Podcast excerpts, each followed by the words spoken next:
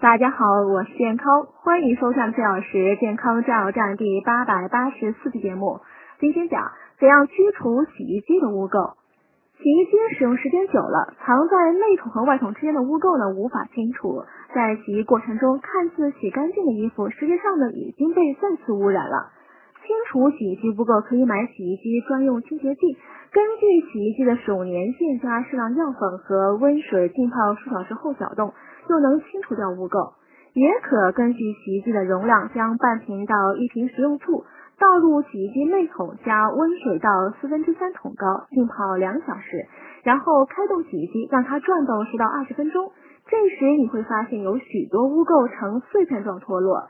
脏水放掉后，再放半桶清水，加四分之一瓶八四消毒液，开动洗衣机转十分钟后呢，放掉水，再加入清水，让洗衣机漂洗干净就行了。